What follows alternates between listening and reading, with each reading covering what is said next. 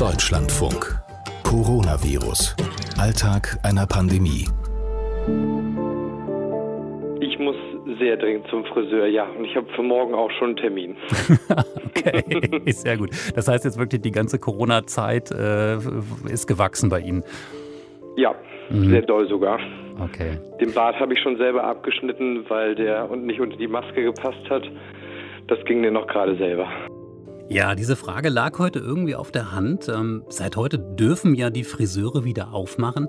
Markus Heinrich, Krankenpfleger in Hamburg, hat es dringend nötig. Andere eher nicht. Äh, die brauchen nicht so dringend einen Friseurtermin. Ich habe mich noch nicht bemüht. Also ich habe ich hab Gott sei Dank Haare, die einfach ein bisschen lockig sind und wuschelig und ja, mit denen kann ich fast machen, was ich möchte. Waltraud Kann, Leiterin der Sozialstation im Breisgau, hat mir das erzählt. Äh, und damit schönen guten Tag, willkommen zur neuen Folge. Coronavirus Alltag einer Pandemie. Ich bin Kabinen Frenzel und ähm, nee, keine Sorge, heute geht es nicht nur um Haare, aber die Friseure sind natürlich irgendwie ein weiteres Symbol, ein weiterer Schritt in Richtung Lockerung. Über Risiken und Nebenwirkungen reden wir heute. Zum Beispiel mit Waltraud Kann. Gute Stimmung äh, war bei ihr, als ich sie anrief, in Bad Krotzing im Südwesten Deutschlands in ihrer Sozialstation. Das lag jetzt einfach auch mal an dem schönen langen Wochenende, hat sie mir erzählt, äh, an dem sie ganz offenbar gut entspannen konnte. Und es ist ja gerade so, als würde sich das ganze Land entspannen, finde ich. Ähm, die Lockerung der Corona-Schutzmaßnahmen. Aber was heißt das auch auf der anderen Seite? Lockern heißt ja, mehr Menschen begegnen sich, also größeres Infektionsrisiko. Ja.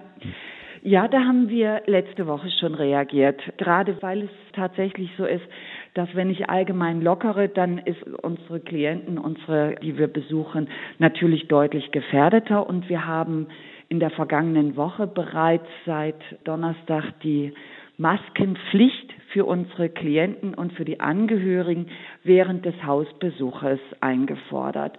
Also das heißt, bis dato war es so, dass unsere Mitarbeiterinnen den Klienten geschützt haben, Maske aufgesetzt haben und diese anderen Dinge.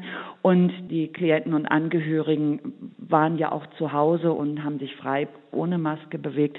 Das haben wir jetzt verändert. Und wir haben in dem Zuge auch noch mal ganz eindringlich darum gebeten, dass Kontaktreinigungen gemacht werden, dass die Bereiche, die unsere Pflegefachkräfte anfassen, selbstverständlich mit Handschuhe, dass die häufiger gereinigt werden, dass aber eben auch die Angehörigen als solches einfach mehr diese normalen Grundreinigungen machen und das klappt? Oder stoßen Sie da auch auf Schwierigkeiten? Äh, bislang klappt es. Es war eher so sogar noch mal wieder eine Erleichterung bei den Angehörigen, bei den Klienten. Das ist so, wir merken, wenn wir es ihnen gut erklären, dann haben wir sie im Boot und haben auch eine ganz hohe Akzeptanz und sie fühlen sich da einfach geschützt und sicher so in der Versorgung mit uns und merken, dass wir sie auch ganz ernst nehmen. Was wir jetzt gemacht haben, ist, da habe ich ja immer so ein bisschen gelästert.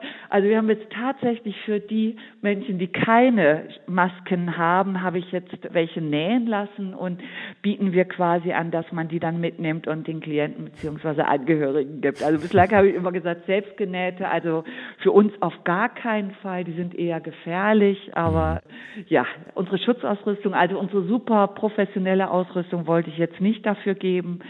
Das war mir jetzt noch zu riskant, so die normalen Lieferwege funktionieren noch nicht. Aber jetzt so die selbstgenähten Masken, die geben wir jetzt raus. Hm. Sie sind ja letztendlich auch an einer Position, wo Sie wahrscheinlich beides dringend äh, auch brauchen. Also einerseits eben, dass man sehr vorsichtig ist. So ist es. Und gleichzeitig kann ich mir vorstellen, wir haben auch schon drüber gesprochen, diese Frage auch zum Beispiel, wie stark kann man Angehörige äh, mit wieder einplanen. Mhm. Ähm, ähm, ja. Andererseits brauchen sie natürlich eigentlich auch die Öffnung, damit es weitergeht. Wie ist das denn gerade, wenn Sie das so für sich abwägen müssen, für sich persönlich? Was ist denn gerade so Ihr, Ihr größeres Anliegen? In welche Richtung muss es stärker gehen? Also unser großes Anliegen ist es, dass wir auch so peu à peu wieder anfangen, so wie wir das mit der Notgruppe in der Tagespflege gemacht haben, dass wir so langsam wieder anfangen, so diese Face-to-Face-Betreuung zu machen zu Hause, damit die Angehörigen einfach in Ruhe einkaufen gehen können, entlastet sind, frische Luft schnappen können. Und dann werden wir sicher im nächsten Schritt gucken, dass wir unsere Betreuungsgruppen wieder öffnen. Und das quasi immer in der Balance zu dem, dass wir im Gespräch bleiben. Was heißt das im Sinne, das, was ich vorhin sagte, dieser Hygienemaßnahmen? Wie viele Familienangehörigen dürfen jetzt den Kontakt wieder aufnehmen zur Mutter, zur Oma. Da hatten wir jetzt noch letzte Woche eben im, im Kontext dieser Maskenpflicht darum gebeten, noch zurückhaltend zu bleiben. Nach der Lockerung bitte ich immer darum, noch 14 Tage zu warten und dann den nächsten Schritt wieder zu machen. Also wir humpeln quasi, was Lockerung betrifft, so 14 Tage hinterher, um zu gucken, steigt die Kurve an so von der Empfehlung und also eher noch wenige eigene Familienangehörige, weil sie dann in 0, nix einfach dermaßen viel Kontaktpersonen haben, weil die ja wiederum alle selber Kontakte haben, das können wir dann immer überblicken. Mhm, wenn Sie das gerade so erzählen, ne? also diese Ketten, die da ganz schnell ja, entstehen können. Ja. Geht das dann manchmal so durch Ihren Kopf? Also, dass Sie sich vorstellen, oh Gott, ja, äh, also der hatte jetzt den Kontakt, der war aber vorher auch einkaufen, der kann jetzt ja. wieder zum Friseur gehen. Also macht das auch manchmal so, fast so was wie, wie Angst bei Ihnen? Das ist eben die größte Sorge, die ich habe, dass wenn mir äh, politisch über eine Verordnung quasi gesagt wird, du darfst jetzt lockern, dass dann die Menschen, die sowieso drauf warten und die eher etwas lässiger unterwegs sind, das dann quasi sehr stark auch als Bestätigung dafür nehmen, ist alles nimmer so schlimm und, und dann einfach aktiv werden. Angst um die, die sowieso etwas vorsichtiger sind. So, wir haben ja so diese zwei Pole, beobachten wir ja gerade. Bei denen habe ich jetzt weniger Angst, sondern wirklich die, die jetzt eh lässig unterwegs sind, dass die dann keine großen Rücksichten mehr nehmen. Das ist wirklich ein echtes Problem, was Waltraud Kann da gerade beschrieben hat, was ich auch sehe. Diese beiden Pole, wie sie gesagt hat, diese beiden Gruppen die Gruppe, die all das nicht so ernst nimmt ähm, und sich jetzt eben auch ermutigt fühlt, durch diese Lockerung es noch weniger ernst zu nehmen und die eben, die es schon immer ernst genommen haben und die auch vielleicht durch die strengen Regeln manches manchmal zu ernst genommen haben.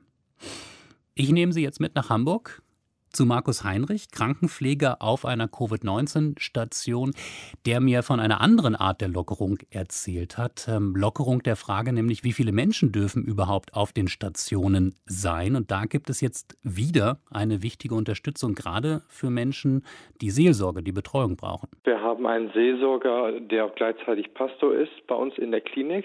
Und der setzt sich mittlerweile auch mit Angehörigen in Kontakt. Der ist für unsere Patienten da. Der trägt natürlich jetzt auch Schutzausrüstung und natürlich bekommt der auch äh, seine FFP2, FFP3-Maske natürlich, weil es ist natürlich sehr, sehr wichtig, auch für die Patienten. Der hat noch mehr Zeit, wenn es für uns ein bisschen stressiger im Alltag sein sollte.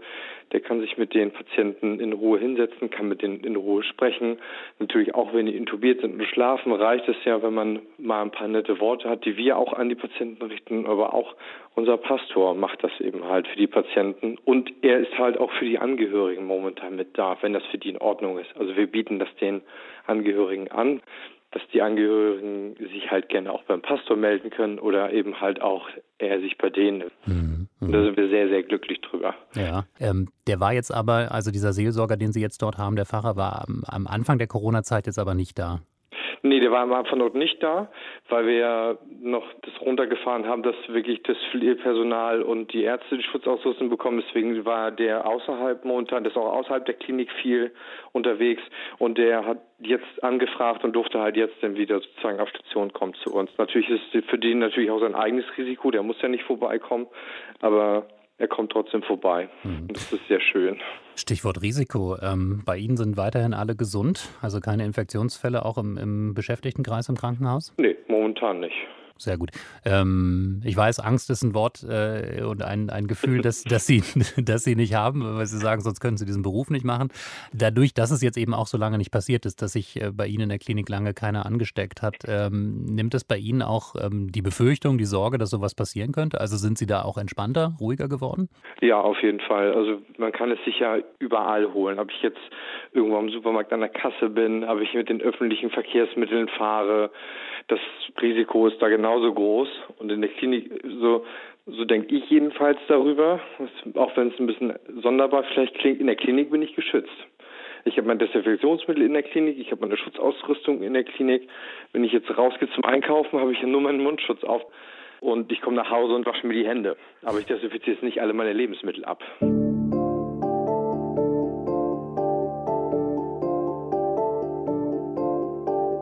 Muss mir das eigentlich Sorgen machen, wenn ein Krankenpfleger sich in seinem Krankenhaus sicherer fühlt vor Krankheiten als in einem ganz normalen Supermarkt? Bin mir nicht ganz sicher, wie ich diese Frage beantworten soll. Aber es gibt ja sowieso so einige Unsicherheiten. Ähm, Habe ich auch gemerkt in meinem nächsten Gespräch heute mit Falko Lieke, dem Gesundheitsstadtrat von Berlin-Neukölln, also da verantwortlich für 330.000 Menschen. Nicht nur für die Gesundheit, sondern zum Beispiel auch für die Jugend, also auch für sowas wie Spielplätze. Also auch ein Mann, der jetzt gerade mitlockert. Ähm, in dieser Woche der Lockerung, ich habe ihn gefragt, wie er das erlebt, diese vielen Lockerungen, ob ihn das auch beunruhigt.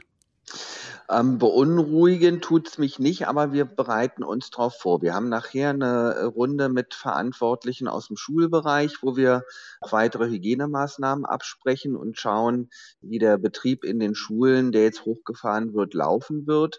Und wir müssen uns auch personell verstärken, denn auch die anderen Ämter des Bezirksamtes Neuköllns werden jetzt langsam wieder in den Normalbetrieb überführt. Und das führt dazu, dass bei uns Personal abgezogen werden soll soll. Das wird auch heute und morgen ein großes Thema werden. Hm. Normalbetrieb heißt ja aber auch, wenn ich mir das mal übersetze, letztendlich auch wieder Erhöhung der Kontakte von Menschen untereinander, also sprich Erhöhung auch von Infektionsrisiko.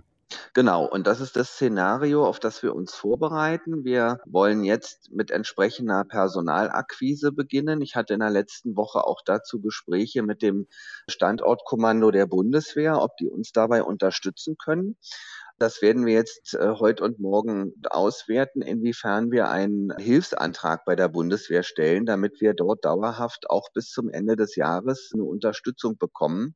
Hm, also wie muss ich mir das vorstellen? Dann äh, kriege ich meine Meldebescheinigung von jemandem in Uniform ausgehändigt? Nein, die Soldaten, so wie ich es mir vorstelle, würden dann bei uns im Gesundheitsamt eingesetzt und das Regelpersonal aus dem Bürgeramt wird dann wieder die Meldebescheinigungen ausfüllen. Also so ist das gedacht. Okay, alles klar.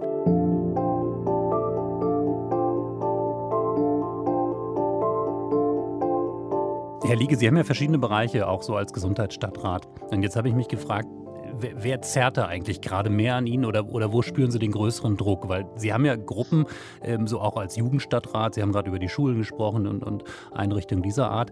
Für die ist wahrscheinlich unglaublich wichtig, dass wir wieder stärker an die Normalität zurückkehren. Und dann gibt es die, ähm, Stichwort Gesundheit, die darauf angewiesen sind, dass sie weiter eigentlich am besten super vorsichtig sind. Wer hat da eigentlich gerade so ähm, das größere Gewicht auch bei Ihnen in Ihrem Kopf, was die Argumente angeht? Ja, das ist tatsächlich ein unheimlich schwieriges Thema, weil wir gerade in den Leistungsbereichen, auch was äh, Zahlungen an die Menschen angehen, Unterhaltsvorschuss zum Beispiel, Elterngeld und ähnliches, da natürlich auch einen Druck haben. Kita-Gutschein wird sicherlich auch in Kürze wieder ein Thema werden für die äh, Bevölkerung, weil natürlich auch die Kita-Plätze langsam wieder aufgefüllt werden, aber auch in vielen anderen Bereichen, beispielsweise auch bei der Versorgung von obdachlosen Menschen, müssen wir natürlich auch Personal dort vorhalten, die derzeit im Krisenstab eingesetzt sind. Und deshalb brauchen wir da einen geschmeidigen Übergang. Und genau da besteht aber auch das Risiko, was neue Infektionszahlen angeht. Und deshalb ist es besonders wichtig, hier Schutzmaßnahmen für die Bevölkerung, aber auch für die Kolleginnen und Kollegen zu treffen, das denn auch hier umzusetzen und zu verfolgen. Hm. Wie ist das für Sie persönlich? Ähm, also wenn Sie mal so die letzten Wochen Revue passieren lassen, gerade jetzt auch so diese Tage, merken Sie, dass, dass Sie da jetzt auch die Prioritäten anders setzen? Also dass es Ihnen zum Beispiel auch stärker darum geht, wieder eher Richtung Normalität äh, zu gehen, weil Sie merken, das ist jetzt einfach nötig? Ja, ich merke, dass das nötig ist. Deshalb auch die Öffnung der Spielplätze, die wir vorgenommen haben, die ja jetzt über das verlängerte Wochenende auch schon sehr intensiv wieder genutzt wurden. Das ist auch, ich denke mal, für die Menschen ein wichtiges Signal. Nichtsdestotrotz ist es so, dass wir nicht Entwarnung geben können, sondern dass wir weiter sehr genau schauen müssen, wie ist die Entwicklung der Infektion. Ich denke, dass wir auf diesem recht schmalen Grad einfach arbeiten müssen denn äh, der vollständige Lockdown kann nicht dauerhaft eine Perspektive für die Menschen sein. Kein dauerhafter Lockdown, sagt ein Gesundheitsstadtrat, sagt Falko Lieke. Und ich finde, bei allen Gesprächen heute ist klar geworden, zurück in die Normalität, das geht nur mit Risiken und Nebenwirkungen. Ich sage Ihnen noch, was auf unserem Beipackzettel steht. Ähm, diesen Podcast, das war Folge 28, kriegen Sie überall da, wo Sie Podcasts kriegen, am allerbesten in der DLF Audiothek.